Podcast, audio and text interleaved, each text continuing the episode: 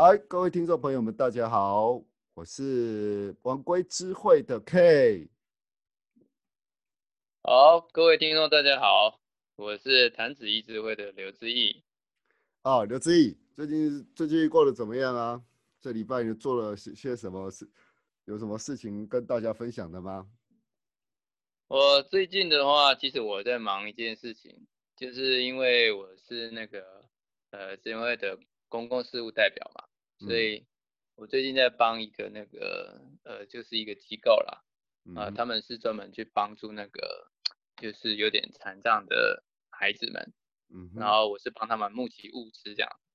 哦，大概这一两个礼拜，对，这两个礼拜就是在忙这个，不过已经募已经募了一些了，那我也邀请了一些那个朋友，对，哎，说到邀请朋友部分的话，我们可能有时候。我们看看其他的，像福音研究所老师啊，或者是像智联会会长，他们有时间的话，我们可以邀请他来上节目来跟我们谈一谈每一个，或者是其他章节的一些东西，你觉得怎么样？嗯，我觉得 OK 啊，就是说每个人他有他自己的观点嘛。嗯，那我也觉得是说有很多东西哦，其实就是大家在分享的时候，其实会获得启发。是，然后就像我跟你聊的时候，有的时候也会也会从你身上学到一些东西啊。啊，其实我身上没有什么好学的啦，嗯，我只不过是一个呃呃，还是一个到现在为止，我还是保持一个呃反叛的青少年。然后最近打我最近打工的时候，就人家都说我日文很，他们就是说，因为我是做外场的，我特别跟店长说，要求说我要做外场。他说：“你外场行吗？你外国人呢？”我跟他讲：“我是做外外场出身的，所以外场我一定罩得住。”结果呢？哎，最近那个就直接讲了，我在寿司郎工作了。那寿司郎外场的话，他每每一期每一期他都有推推荐一些商品或者怎么样的。后来发现我们店长发现我很会卖，然后他就他那时候整个就对我整个。观念就改观了，还有副店长整个对我的观念就改观，因为我在厨房的动作就是很慢，然后慢慢的做这样子，然后整个印象改观。在做外场的时候，所以我觉得，嗯，找自己适合的，找自己适合的工作，找自己适合发挥的舞台，我觉得这个是蛮重要的。你觉得呢？哎，那我问你啊，啊，你说你那个青少年时期就是很外向嘛，对不对？那你青少年的时候有做了哪些事情让你现在还印象很深刻的？其实哈，你如果说外向的话，其实我觉得我是被逼出来的，因为我那个时候我记得我进我专科是念南开，我们学校有一个很奇怪的一个现象，就是说哦，你念成大的话，你可能你会有学生会，我们学校就是学生活动中心、学生大队部两个不同的单位。学生大队部就专门负责学生的安全以及秩序，然后学生活动中心的话，他们就是负责管控那个社团以及学生活动，所以两个单位是不同样分开的。可是权力最大的还是在学生学生大队部，因为他们可以直接下五年级的学长可以直接下，我们学校是学长制，然后权力都归在大队部手上。那我并不是一个很外向、很喜欢跟人家接触人，我只是觉得说，哎，在在台活活动上带团康，或者是说带团康以及接受这样的训练的话，其实我会变得口才会变得比较更好，或者怎么样，所以我才走向这条路。其实人家说我外向，我反而觉得说我并没有这个样子，而且我并不是外向的。外向的个性我没有那么没有，我还是想一个人静一静，或者是说一个人想投资，或者是说有正面积极的视角。其实我没有，我很害怕失败，所以说导致说我在以后的工作的时候，我都很小心谨慎的做每一件事情。这是这是我自己的观点啦。然后其他到现在就还是很多人认为说我是很外向，其实我不是这样的人，我自己知道我不是这样的人。对啊。有空我们再聊这个话题。我们，哎，刘志宇怎么样？您说。哎，那个你青少年的时候有对宗教有兴趣吗？哦，那个时候说起来就好笑了。我跟你说，我专二的时候，我在我们南开工专后面有个慈云慈云寺，慈云寺忘了。我那时候就是一贯道，我就是到一贯道去。对，然后我到一贯道的时候，我在专科三年级，应应该是专四、专二、专三，我度过了一个非常非常惨淡的时期啊。这个以后可以讲。专四的时候，我们在翠师那边，我们成立了一个那个全全国大专天使营，然后那时候我是副总干事，然后就是负责全全国大专院校的一贯道的学生，然后组成一个天使营，然后我们经常办活动，然后经常去各个学校参访。当然，我有参加学运，野百合学运，我有去参加过。然后我们学校，对啊，我们学校大队长下令。我们那时候，我们那时候是很多很多学校的人都邀请我们学校一定要去，因为他知道我们学校有个大队部，然后如果我们去的话，可以保证他们的安全，你懂吗？真的，我们就是我们，你像 no no，你看八零年代解严以后，八零年代到九零年代这段时间，我刚好就是处在这个时候念五专，然后那时候我们学校使用的大队部。学长是非常凶狠的，我们学校学生大队部学学长是非常凶狠，这个这个以后在这个可以慢慢的分享。那我青少年的时期，我度过一个非常惨淡，就是那个时候哦，你还你如果有印象的话，九零年代早期，或者说你你你是九零年代才进入大学的嘛，对不对？成大嘛？对我大概一九。嗯，应该是对一九九一吧？哎，有点忘记了。嗯，对，我民国六十年的。啊，我也是啊。哎，我们两个同年呢。哎，我们现在才发现。哎，不对啊！可是你不应该是一九九一念念大学啊？你应该是一九八九年吧？对，所以我我记不太清楚了吧？应该一九九一九七一再加十八，嗯，对，应该是一九八九，没错。对，啊，好像，一九九零年发射野百合学运呢？对啊，那时候我们那时候，而且我跟你讲，那时候我最记得，我那时候专四，啊，那时候专四的时候，我们刚从成功岭下来，我们专四的时候，那时候刚从成，整个那个那个体力还有。我因为我们在学校就是我们在学校，我们的军训教官就是孙仁，我可以跟直接讲，我们南开工专我非常敬重敬佩的教官有两位，一个是孙仁虎教官，他真的帮帮助我帮助很多哦，然后一个是赖赖富光赖教官，他是我们童军团的指导指导教指导老师，好，我们邀请到这啊孙仁虎教官的话。他从我们一年级进去的时候，在我们理政扫息，还有教我们练体能。啊，军训课就是在练体能啊。所以，我们到成功岭去的话，南开工专整个，如果说我们是寒训嘛，那个到那个成功岭去那种训练，根本对我们来说根本就是小儿科。那我们在学校早就比这更严苛的训练我们都受过。而且那时候哈，我有参加，我跟同就是说跟我们同班同学约好了，就他去救国团。然后我去参加草岭山庄长青营，不知道你有没有听过？草岭山庄长青营是乡里旅行社的，专门办青少年活动。可是我被刷掉。我比较听听过的是那个救国团的，你你讲这个我就不太清楚。那时候架辅啊，就是头头头线架辅中有中大辅，当然有南大辅，还有北大辅。好，那就北大辅这些东西，然后救国团的这些东西，啊，其实那属于另一派的，然后。我跟同学约，还有很多我们就是同军团的伙伴约哦，就是说他们会去，他们去考救国团，然后我一个人去冲那个，我跟我另外一个同学，我们两个一起一起去冲超岭山庄长青，可是我是被刷掉了。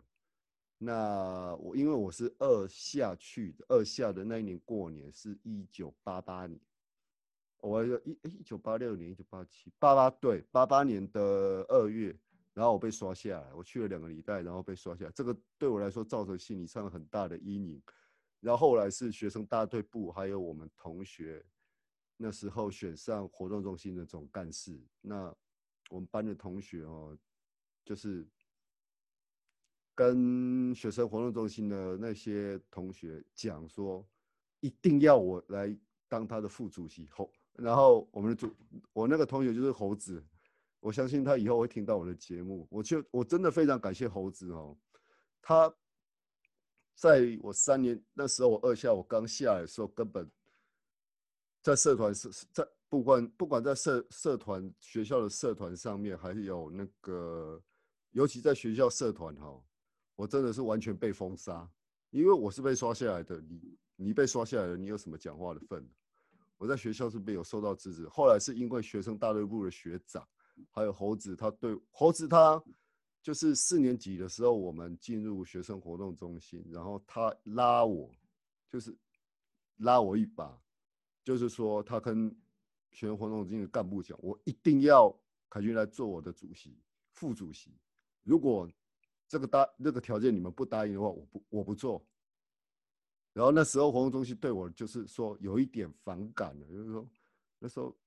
就是我的风评很不好就对了，因为我是非常叛逆的人，然后在学校是非常叛逆的、叛逆、叛逆的。然后学生大因为我有学生大部的学长罩着，所以我根本不怕。那。当然，我们讲到这些，我们会成。当然，待会会接下来，接下来我们就今天讲的主题会有很大的关联。我为什么会提这么多？我们现在就来进入我们今天的主题吧，好吗？刘志毅。好啊。好，我想今今天的话，我们最主要要谈的就是那个史密斯的第一次意向嘛。是。那 K 呢？你可不可以稍微描述一下，就是说这个第一次意向跟史密斯这个人呢？约瑟哈约我们的那个先知约约瑟斯密哈，他是一个非常乐观外向，而且求知欲望非常高的人哈。然后就我在就我在书上所看到的这些事情，其实跟很多青少年，他跟很多青少年一样，他是一个比较求知欲望非常强烈的人。但是因为家里面贫困的关系，他其实他没有办法去上学哦，这一点。我觉得，就是因为他们，是不是因为他没刘志颖？你会不会这样觉得？是不是因为他没有去上学，然后在这中间的过程当中，他接受神的教育以及神给他的一些知识，反而他在福音的见解以及后来我们想的文献那边非常多呢？我来讲一下第一次意象哦。其实，在在文献上的记载。约瑟文献上面的记载的部分的话，约瑟的家在七岁的时候，其实，呃，约瑟他动了一次手术，然后这次手术呢，就是海伦坐在他旁边，几乎哈是日以继夜的照顾他坐着。那他动这个手术的时候，你刚想想看，他手脚部那时候动手术，我们人体的神经都在脚部，哎，就像我们做脚底按摩那个样子。我那。那那感觉非常痛的，而且约瑟他并没有服，他并没有喝那种很高纯度的烈酒来麻醉自己的身全身的部分，就直接让就直接让那个医生来做这个手术。我觉得这个勇气实在是我我做不到，对不起。如果是是我七八岁那一年的时候，我真的是做不到。那第一次意向的时候，我觉得如果啦身。天赋跟神站在我面前的话，然后跟要我去，如果去问求问他，然后他站在我面前，我可能会吓死。说实在的，我会吓到晕倒。刘子怡，你呢？嗯，我也不知道怎么说呢，因为那个我们在祈祷的时候，总是希望能够得到答案嘛。是。那斯密月社他这次意象真的比较特别，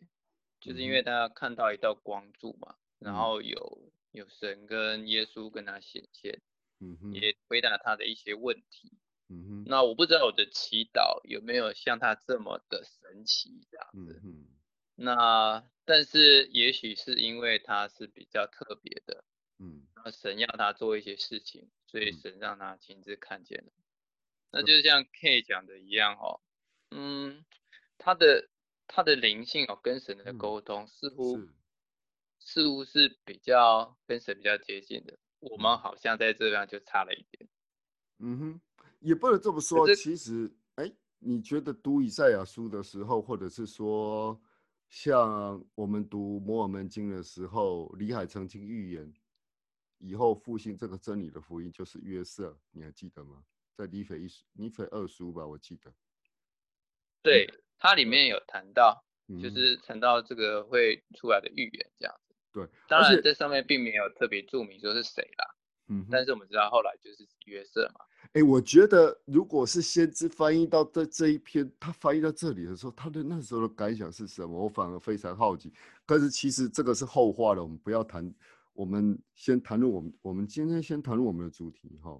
我觉得我要我一定要列一段我们这个引言哈。这里我们参考的书呢是来自教会的真理的圣徒真理的大旗的一本书，它的引言呢写到：真理的大旗已举起。没有任何不洁的手能阻扰这施工的推展，迫害可能猖狂，暴徒可能联合，军队可能纠集，放言可能毁誉，但是神的真理必将勇敢、高贵、坚定地向前迈进，直到遍及每个大洲，造访每个地区，横扫每个国家，响彻每个耳朵，直到神，直到成就神的目的。伟大的耶和华的事工宣，伟大耶和华宣告事工已完成哦。我们现在想想看，我们有现在两百多座的圣殿在运作，世界各五大洲都是有我们的教会存在。只要各位如果有兴趣的话，是点一下我们官方网站，我们的那个教会的呃片片集的部分，各位发现其实是密密麻麻的、都上面会出现一个教堂，红色的教堂标志密密麻麻的整个出现哦。那这段引言来来对我们来说呢是非常重要，我们也是根据这段引言呢，然后来。看这个事情哈，我们来听谈谈第一次意向哈。到目前已经到今年二零二零年，也就是今年的春初春的时候，三四月的时候，已经到现在已经两两百年两百年了。哎，刘志颖，你谈谈看，这两百年来，人类发生了多少事情？两百年哦，两百年发生的事情非常的多。很多的战争，然后很多的那个国家都有新建立，嗯，也有一些很重大的事情一直在改变，嗯哼。那哎，不过那个 K 啊，我嗯。们在谈那个第一次意向的时候呢，我在想是有一些可能也不是认识我们教会的，嗯哼，就是那我是想说，呃，他可能会有一些问题，嗯我们要不要来试着讨论一下有关于第一次意向的事情？我觉得第一次意向哦，我想讨论的第一个问题就是说，他为什么不像有知识、有知识、有福音，就是在福音上面，就是在圣经上面非常理解的，就是已经非常理解圣经里面的每一段内容的神父或者是牧师来显现，反而是像一个十四岁什么都不懂、没有上过学的少年显示呢？这我觉得就。这个这个这这是我一个疑问呢，是刘志毅，你觉得？这个根据我所知道，其实那在圣经中其实有这样的预言啦，嗯，就是呃会出现软弱的，然后就是呃击败那个比较强大的嘛，嗯，这里面有稍微提到，但是我我我用我自己的观点试着试着分享一下哈，嗯，那因为呃第一次意向哦。他被接受，其实那个是神给他的第一个回答，嗯，而且重要是后面他还有很多事情要交给约瑟去做，嗯哼，然后这个人的话，如果他自己呃太有他自己的见识或者是自己的想法的话，其实老实说不太容易去接受神要他做的事情。对，然后斯密约瑟虽然他没有读过书，但是他基本上看文献上的记载，他都是非常善良的人。嗯哼，那其实这善良就比较容易感受到圣灵，也容易受到神的教导。反而如果是说一些牧师，就好像他后来他把他的经历告诉那个卫理公会的牧师，他们就没办法接受了。可是那个的确是事实，可是他们却没办法接受。嗯哼，那可是斯密约瑟反而算是一个单纯的白纸，嗯反而比较容易成为神手中的器皿。对，我觉得这这跟保罗的保。保罗的那个际遇很像哈，像保罗他以前是扫罗的时候，他虽然有破坏过破坏过那个基督徒，也也破坏过我们当时那时候的基督徒，可是他还是成为成为神的祭品。另外我要说的是彼得，彼得他只是个渔夫啊，哎，两千年前一个渔夫能够认识字吗？不可能嘛！到现在就算这两百多年以后，或者是到现在，都还有很多文盲哎。那他还是召唤了彼得当当他的当他的使徒，而且在这之中，《使徒行传》里面记载了许多彼得要比那个神要比借了彼得要彼得去把这个福音传给外邦人，而甚至后来这个重重担呢就交给了保罗。我觉得这个时候呢，我们来提一下雅各他读读到了雅各书的地，哎，我现在还找不到他在。其实哈，为什么约我们的先知约瑟斯密他会去做这个祈祷？其实就是当时中在抛麦拉这个时候呢，抛麦拉这个地区呢，有很多宗教的牧师来到了这里。那时候每个宗教、每个教派、长老教、长老教会、浸信会以及卫理公会，他们在争先恐后的在抢他们自己的信徒。他们对于真理，他们对于圣经的每一句话都有不同他们的解释。其实这造成约瑟以及我们人们许多的一个迷惘。哈，我觉得造成约瑟的迷惘非常。约瑟，因为他他也不知道他应该去哪个教。其实他心里面是比较朝向卫理公会的，可是他的家人却比较朝向长老教会。这时候他当一个乖孩子就好了啊，他跟父母去啊，就父母去长老教会。啊啊，就去就好了。所以我那时候说，我那时候会说说，嗯，约瑟，我们的先知约瑟，他确实是有中二病，嗯，他会反抗当时的，如说像我青少年时候，我也会反抗威权，有一种反抗一些一些大人所说的事情或是讲的话题。那刘刘志毅，你怎么你怎么看待这这件事情呢？嗯，我我觉得就是呃，我们在青少年的时候，就跟那个 K 讲的一样了，都喜欢反抗威权。呃，对于就是说大人教他的事情，不一定愿意相信，但是这也是他们可贵的地方，因为他们就是理想主义者，所以他们会去找到那个就是说他认为比较真的东西。嗯那约瑟那个时候其实。他的目的也很简单，他就是要找到比较真的东西，因为他听了很多，但是他觉得都好像没有那么真，或者是说可能百分之八十是真的，可是百分之二十他觉得好像有点问题。对，然后对我我觉得是这样子，像我们自己，呃，像我这个年轻的时候，我青少年的时候也有一段时间都是在追求那个就是比较真的东西，所以。当然，后来就是辗转就找到我们教会了。那从上面学到很多东西。那我觉得说，嗯，约瑟那个时候情况是这样子的。嗯哼。而且哦，必须要讲的是哦，那时候受两百年前哦，能够受教育的并不多，有钱能够上学校的人并不多。其实那个时候是很多文盲的，包含你如果套用在我们华人的社会里面。其实文盲还是很多，你像我的我祖母她在嫁的一个，在我祖母在嫁的一个祖父，就就是她有在嫁了。我们姓陈的这边还有我们姓郑的家族，就是有两边这个样子。其实我们他在家那个祖父啊，我有看他，我有看到，我有看到哦，户籍成本里面写的是他的学历是不识字，就离现在也。也是一百多年前的事情，何况是两百年前。我觉得约瑟哈，其实他在这段时间他一直要寻求真理，但是我觉得他家庭教育很好，就是你看看家庭教育那个他的父母亲会告诉要要要求他们的家人会去念读圣经，然后当然我们也圣经哎，那没有上过什么学校的人认识多少字啊？但是他的父母两，我觉得约瑟的一个教育，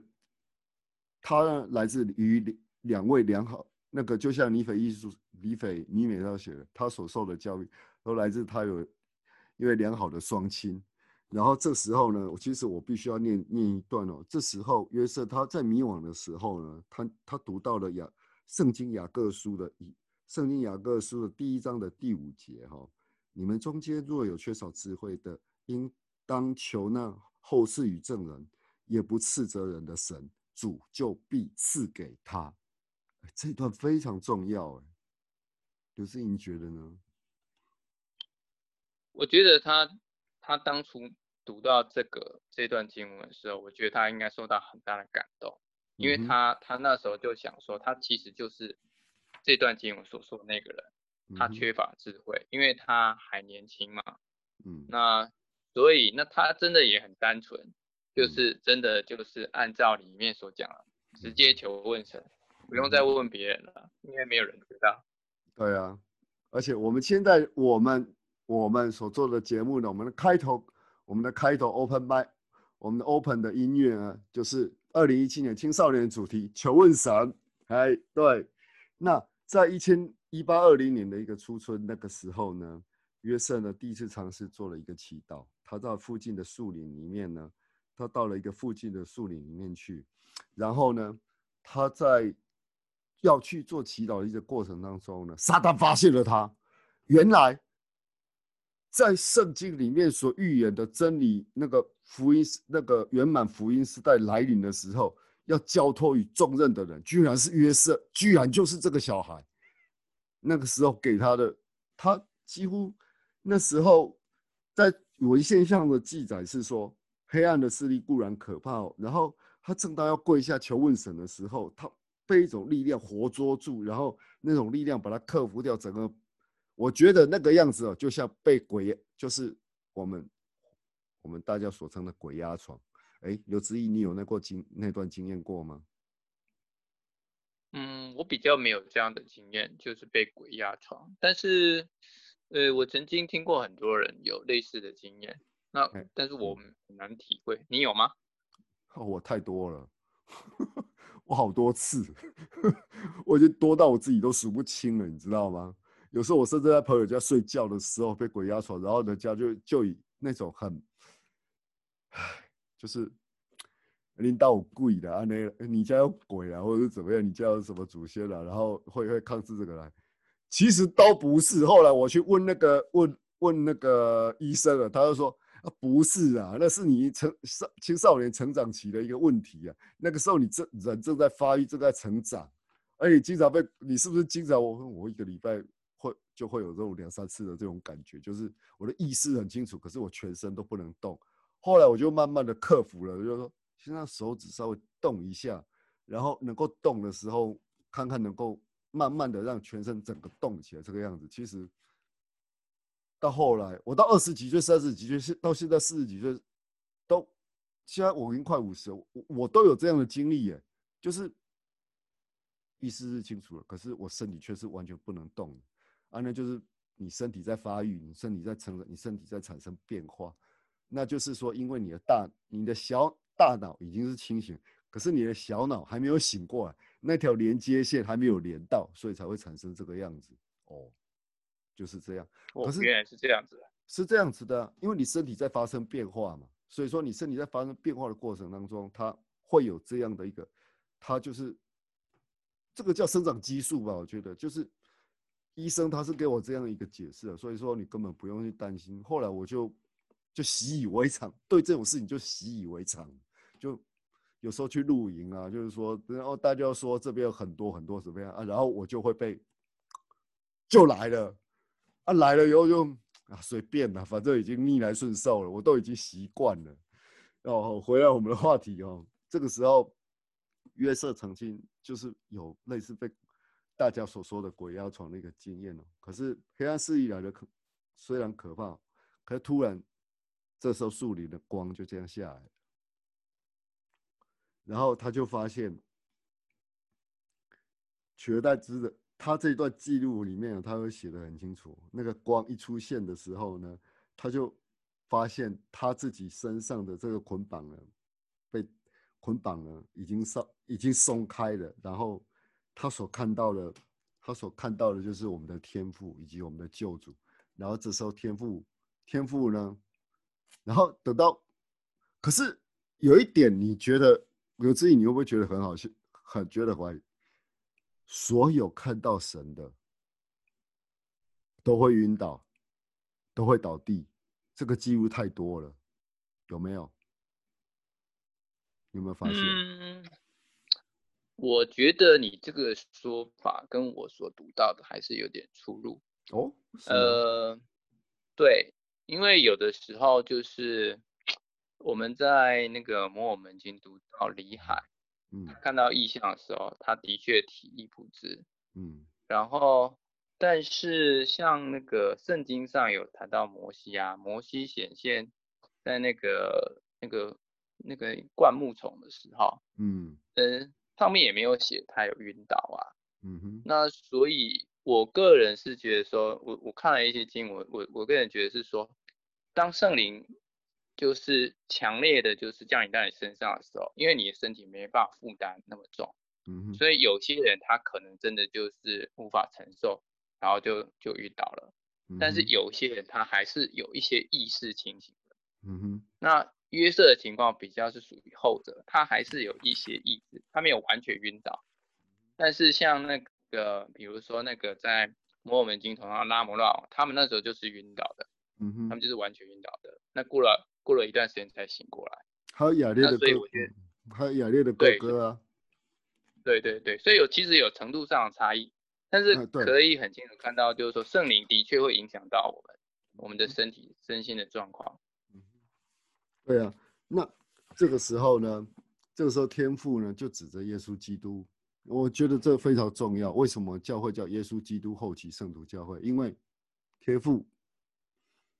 直接就把他的手伸向耶稣基督，然后跟回答约瑟的问题，听他说：“这是我的爱子，听他说。”这时候耶稣基督就开口讲话了。那时候约瑟呢，我还是觉得青少年的他的那个青少求知欲非常，因为求知欲压过了他的恐惧，你知道吗？因为他之前已经受到，就是像鬼压床一样啊，这个这个勇气已经压过于他的恐惧了，他就他就去问问主，他就问救主说：“那我到底该参加哪个教会呢？”然后这时候救主又回答，他说他们的回答说，他救主就很简单的就回答说，没有一个没有一个教会，任何教会你都不要加入。他的口头上亲近我，心却远离我。他们以人的吩咐做教义教人，虽有敬神敬神性的形式，却否定性神性的权利。然后再次的跟约瑟说，再次的跟他说，禁止禁止你加入他们其中的任何一个教会。那时候约瑟就体力不支了。对，没错，对，所以一开始的时候还是清醒的啊，不然他怎么会他怎么问话呢？对啊，一开始都清醒的，可是一直要等到等到等到天父和那个耶稣基督再次升天以后呢，他就他他就整个体力不支，就整个倒下去了。可是我后来很多的一个资料一个显示，就是说我们在这里的大企也学到，还有之前的之前一本丰满时代的教会历史都有学到哦，就是说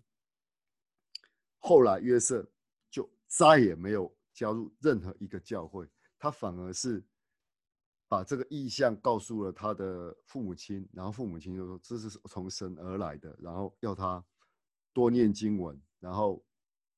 一经文给他补充知识，一直在就是说对一个十四岁的少年来讲，然后一直念念经文，邀请他念经文这件事情哈、那也因为这个事情，他后来跟卫理公会的一个牧师哦，这个公会的牧师，这个卫理公会的一个牧师讲到这个事情，可是那个牧师去惊讶的这样看着他，其实是不可能再发生的啦，所有意象不可能，这种使徒死了以后就不可能再发生了。你这个现在完完完完全是你看到的，根本就是完全都是魔鬼。哎，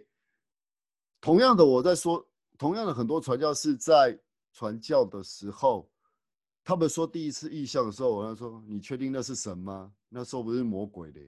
啊，你们宗教说不定是拜错神了，有这种讲法，你刘思义居然是 OK，我觉得啦，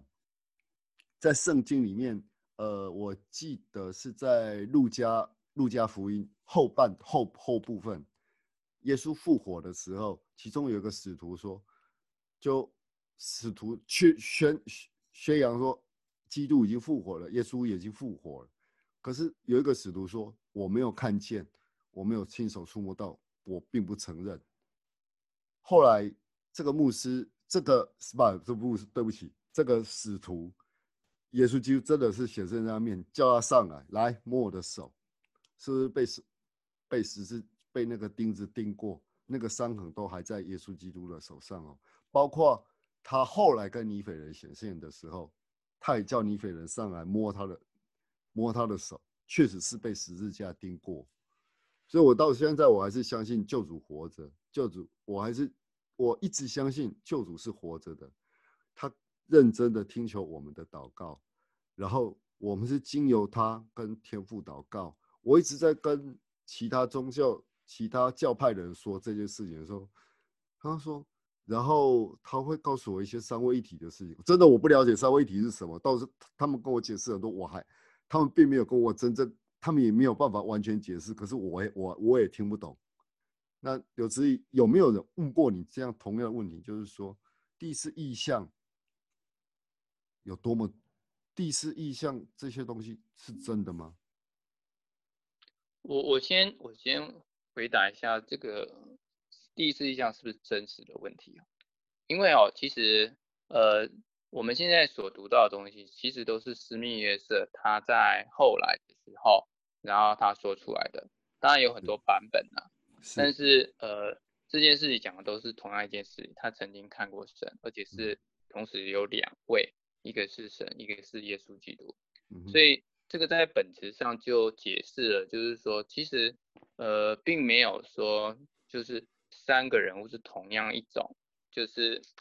那个三位一体有点是这样的说法，就是，呃，其实天父神跟耶稣基督，呃，天父还有那个呃耶稣还有圣灵是同一位，嗯，然后但是我们在这边看到，其实他是三个不同的人物，嗯，所以这个在神的本质上就很清楚的，让人家不会有一些误解，嗯哼，然后再来就是，呃，这件事情到底是不是真实的，嗯哼。呃，当初其实我有听传教士在讲这个事情，其实我心里是也是很疑惑。当然，我我我不是不相信他会撒个谎来跟我 来骗我啦。嗯。但是他要我去做求证，求证的方法其实很简单，因为这件事情只有天父、耶稣基督还有那个约瑟，就只有三那三个人在场嘛。所以那个约瑟已经死了，那唯一可以求证的谁？很简单嘛。神才知道吧，嗯哼，那所以他告诉我说，你应该去求问神，嗯哼，这件事是不是真实的，就跟约瑟说的一样，所以我也去做了，那我得到的得到的那个感觉，我觉得这件事是真的没有错，所以我并不是透过那个研究什么大量的时机啦去做这种追古这个，其实我做的事情跟约瑟做的事情。其实一样的，因为这件事情，如果天赋真的存在，他可以回答我，他回答我，他说有就是有，嗯，这个就是我证明这件事情的方式。我还真的去查过，哎，对啊，网络上我真的去去查过，然后后来我发现一个非常，我不好意思说了，我我我就。呃，不要用太偏激的语言说好了啦。就是四世纪的时候，以佛所会议，定定了三位一体的存在，然后由人来决定神的样子啊。那时候，呃，我我愣，我我我看到我我看到这个维基百科的时候，那时候我是愣在当场啊，由神来决定神是长什么样子，这好像不太对吧？怎么想都不太对啊，你觉得呢？这这蛮奇怪的，由人来决定，神由人来决定神长什么样子，诶，这个怎么说都说不通吧？怎怎么怎怎怎么会是由人来决定神长这样？哦，你那那那跟摩西世那就跟十诫一样，你不要拜偶像的道理不是一样吗？这这这怎么会这样？然后啊，是人来决定，嗯，然后。还有更好笑的是，我已经听说过，在天主教的那个罗马教廷里面存放了三本圣经，好手抄本，那完全，然后这手抄本的里面的内容呢，很多都不一样，很多啊，到底要读哪一本？我就觉得，嗯啊，到底要读哪一本？呃，这个其实。还是有这个争议啊，但是我们的信条上面有写了，我们就是相信翻译正确的圣经，就是这样子而已，很简单呢。当然，圣经上面，圣经上面虽然圣经上面所写的，还有说像有和合本啊，或者是什么本啊，说什么不管，但是我们只要确定一件事情就好，或者说耶和华见证人他们的教会，他们自己他们有编撰编撰了一部圣经哈，那。我觉得这个都 O OK，但是我依然相信，如果你对中间有任何圣经有任何疑问，那就是求问神，这是第一点。第二点，就算有错误，那也是人的错误，并不是神的错误啊。在摩尔门书、摩尔门经的摩尔门书有提到这件事情，所以经文我们在读经文的时候，我们不并除了我们要。知道说这段经文在讲什么样，我们必须要前后的去看，而不是看单节的一个经文，然后来解释整件事情发生的一个经过，这个就不太怪怪的。我觉得是这样，刘志颖认为呢？对，其实有关于跟神之间的关系，哈，只有你自己亲自跟神就是祈祷，然后。交流过，才能够确认一些事情。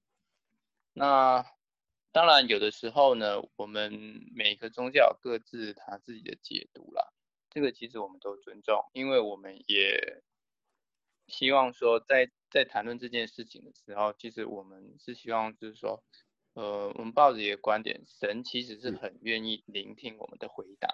而且他也愿意解答我们的疑惑，但是我们在。呃，去聆听神的回答的时候，有时候神的回答可能跟我们想象不一样，也跟我们所读到的东西可能也不一样。确定。这也就是为什么需要这些先知，需要不断启示的一个原因。那我是相信说，神仍然，因为他还活着，所以他可以继续回答我们的的回的那个祷告。所以我们很多事情其实可以求证的，不是不能求证的。对。那很重要一点就是说，其实约瑟在第一次异象以后，他遭受了很多他的同才、他的同才、他的同年期的朋友，以及一些旁旁边的朋友，还有教会的牧师以及各大宗教徒呢，就嘲笑他、冷落他。那我读到这一段的时候，我就刚刚我在开头的时候我提到过，我以前在学校就是这个样子，就是。被嗯啊嗯，就是大概那个样子。我在学校曾经有那个经验，所以我看到这里的时候，我就去约瑟，嗯，对，那种心情是非常痛苦的，真的是非常痛苦的。没有人愿意帮你，也没有人愿意替你讲话。啊，那时候是学生大队部的学长拉了我一把，然后。我们就四处去参加学，那个所谓的抗争运动，我们就四处去发挥年轻体力嘛，然后做了一些事情。那那件事情其实那些事情，觉得其实对现在就现在来讲的话，我还是觉得那那几段经历对我来说是蛮重要的，因为我可以很确定的，就是说，我们撇开我去。参加学员这段路程，我回过头来，我们来看这个，他不，他被其他的牧师啊，以及被其他的长辈嘲笑，以及他所受到的言论性迫害了。我只觉得一件事情，我到现在我还是说一件事情，还是跟告诉各位听众哦，以及各位如果有经历过类似，比如说像言语上面的霸凌啊，或者是就是我我单我单纯讲言语上的霸凌就好。当然身体上的那个那种暴力的问题的话，那就直接找警察了，那不用管了啦。言语上的霸凌哦，被用讲的都不会痛啦，用讲的都不会痛啊，啊就你就说你的啊，哦我听不听就，被讲又不会痛，就做我自己就好了。那时候是这句话是学长告诉我的，被讲会痛吗？你只会心痛而已吧？对，啊，你身体上会痛吗？不会。那我教你练，你再把你去跑步了，你去跑三千公尺、跑五千公尺的时候，你身体负担很重吗？对。啊，言语上会会比这些重吗？不会。那就好了。被讲会痛吗？不会啊。你就随便他们讲啊，你管他们。这是这是一个那个大队部的一个学长，那时候的大当时的大队长哦，给给我的给我的一个观念，而且他拉拔我拉拔许多，还有我的同学。有一些同学，就几个同学，他们跟我不属于同军团的哦，就是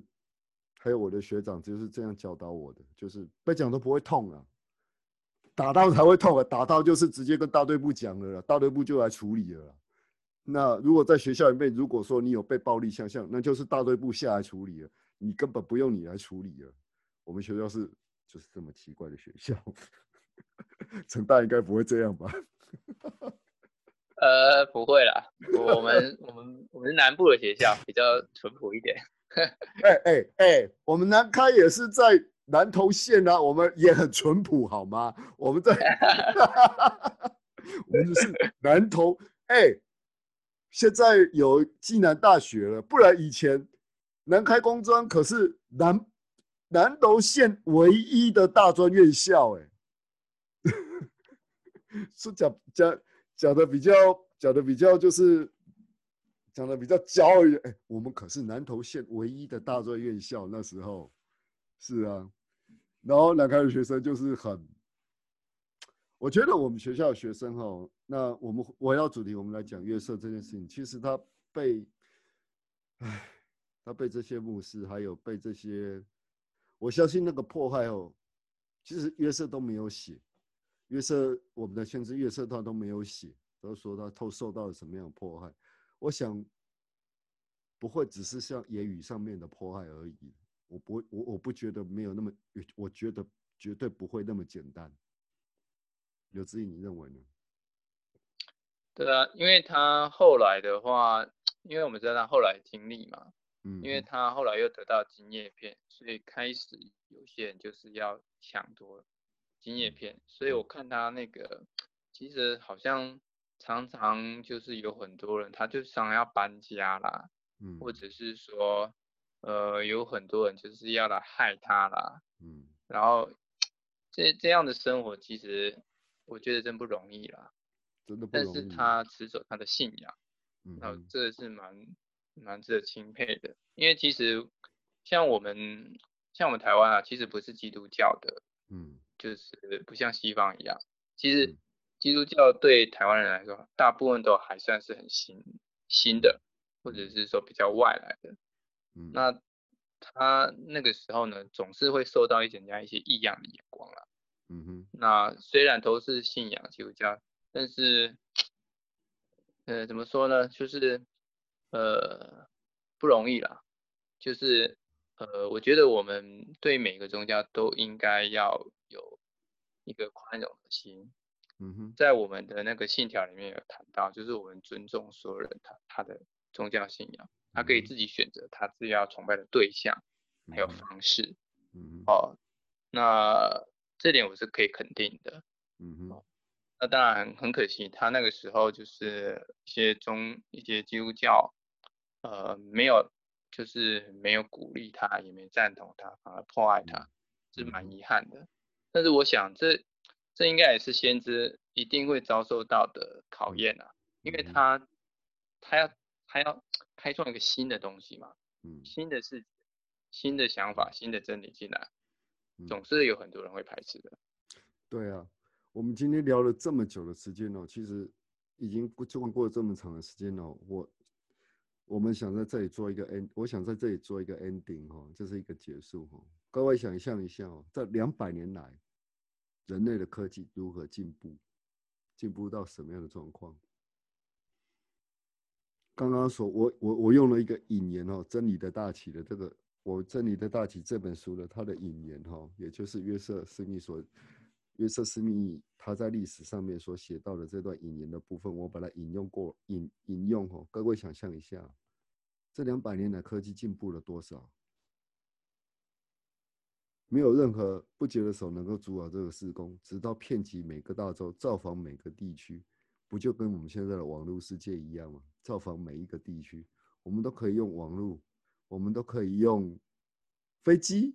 而且我们可以坐飞机很快的到达我们传教士可以坐着飞机到到每个大洲，很快的可以去传达福音。虽然现在有呃肺炎，就是应该怎么讲？corona 在日本的说讲法是 corona nineteen 呢，就是这个 corona 这个。就是 corona 这个病毒的影响，但是也由于这个影响呢，所以我们用网络的网络的方式，反而更普及了大家对网络的一个认识，以及我们在做的这些事情，这不就是神的祝福吗？这两百年来所发生的，发现了电，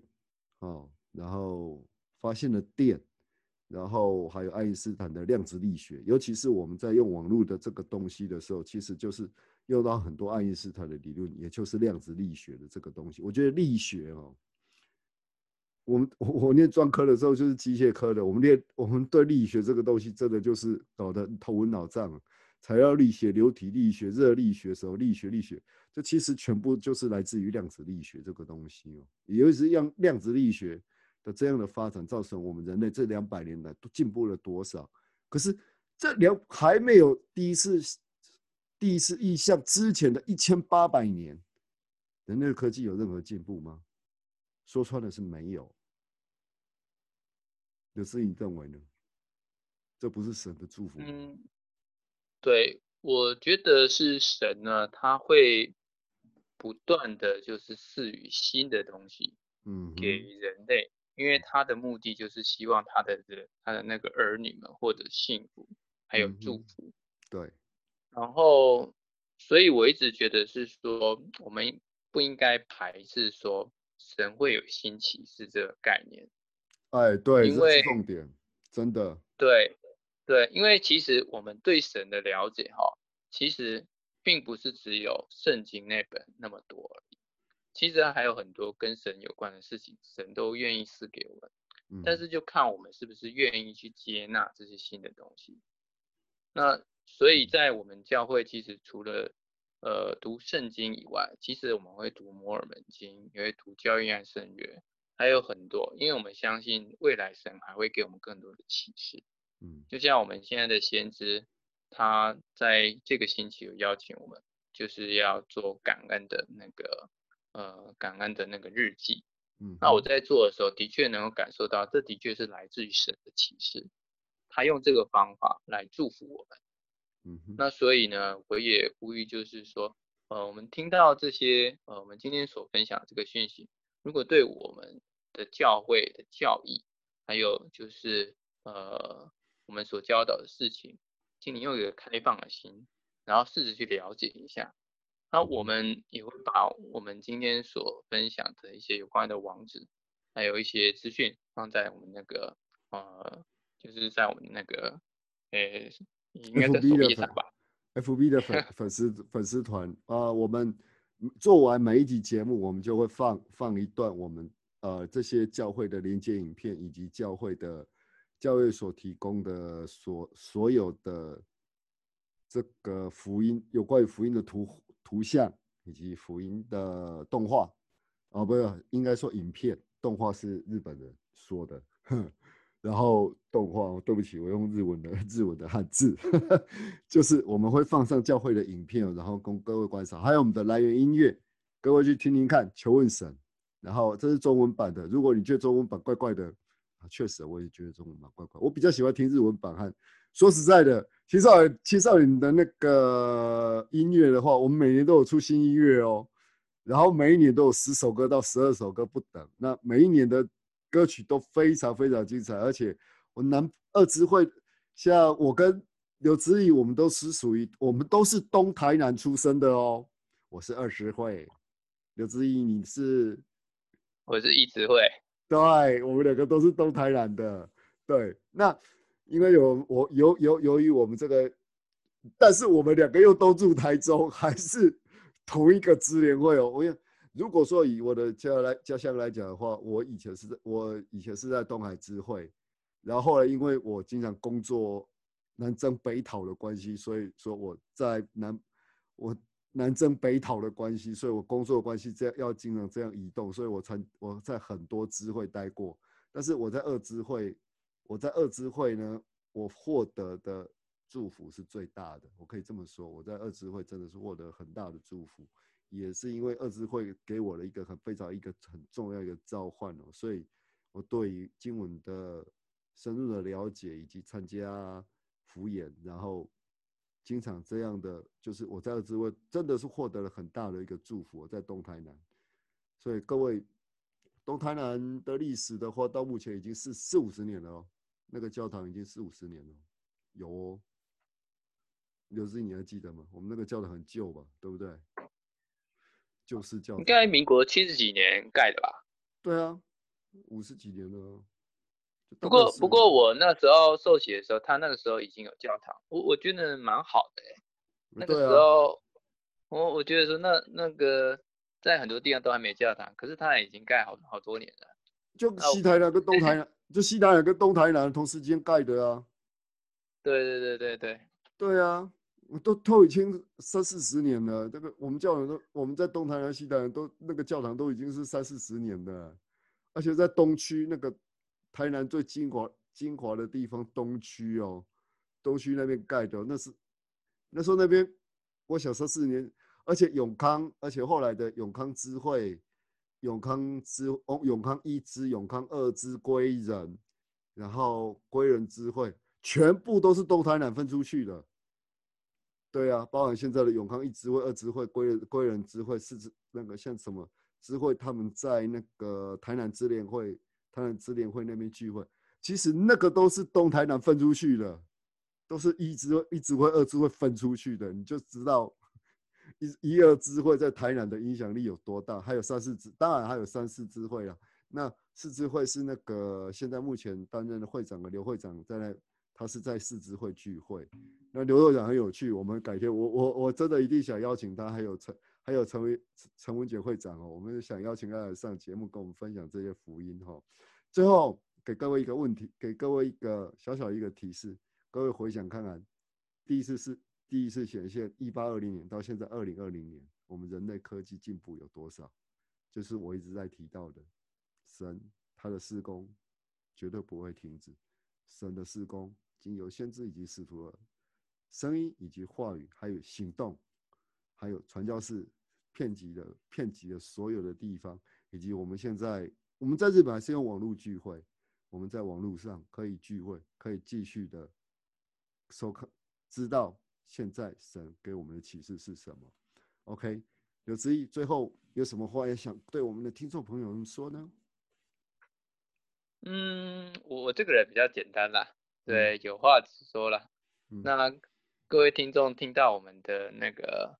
呃，就是我们的这个，呃，这段录音的时候呢，呃，如果你觉得不错，就尽量跟别人分享。嗯，然后我们也欢迎，就是说你在我们的 FB 上留言，提出你想问的一些问题。嗯，那我们也可以在，呃，我们可能也可以针对你的问题做一个另外的专辑。嗯哼，然后谢谢大家。这位听众啊，然后我们可能没有像很多的 YouTube 呃 Podcast 的那个制作那么专业，但是我们是很用心来做这件事情，因为我们知道我们所分享的事情是真实的，嗯哼，然后我们也希望说有更多人能够来认识神。好的，那嗯哼，对，也就是更多的人认识神，认识我们的教会哈，所以我们不一定要。我们是在传道没有错，可是我还是我们的一贯的立场，还是我们所所，我跟刘志毅所做的谈话节目，并不代表，并不代表耶稣基督后期圣徒教会的官方立场。如果您对我们分享的内容有问题，也是同样欢迎您在粉丝团提问，以及上我们的官网，我们的下面的网址都，我们这一集的节目所引用的、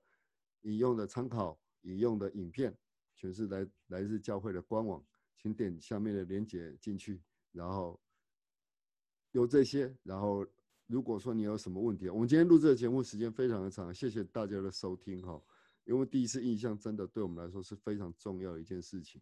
那也对我们教会来说，如果没有第一次印象，就没有我们现在这个教会。我必须要说，我相信神是活着的，我相信我们耶稣基督教会后期圣徒教会是神在地面上完全真实、唯一而真实的教会。以上是我们的节目分享，谢谢各位听众的收听，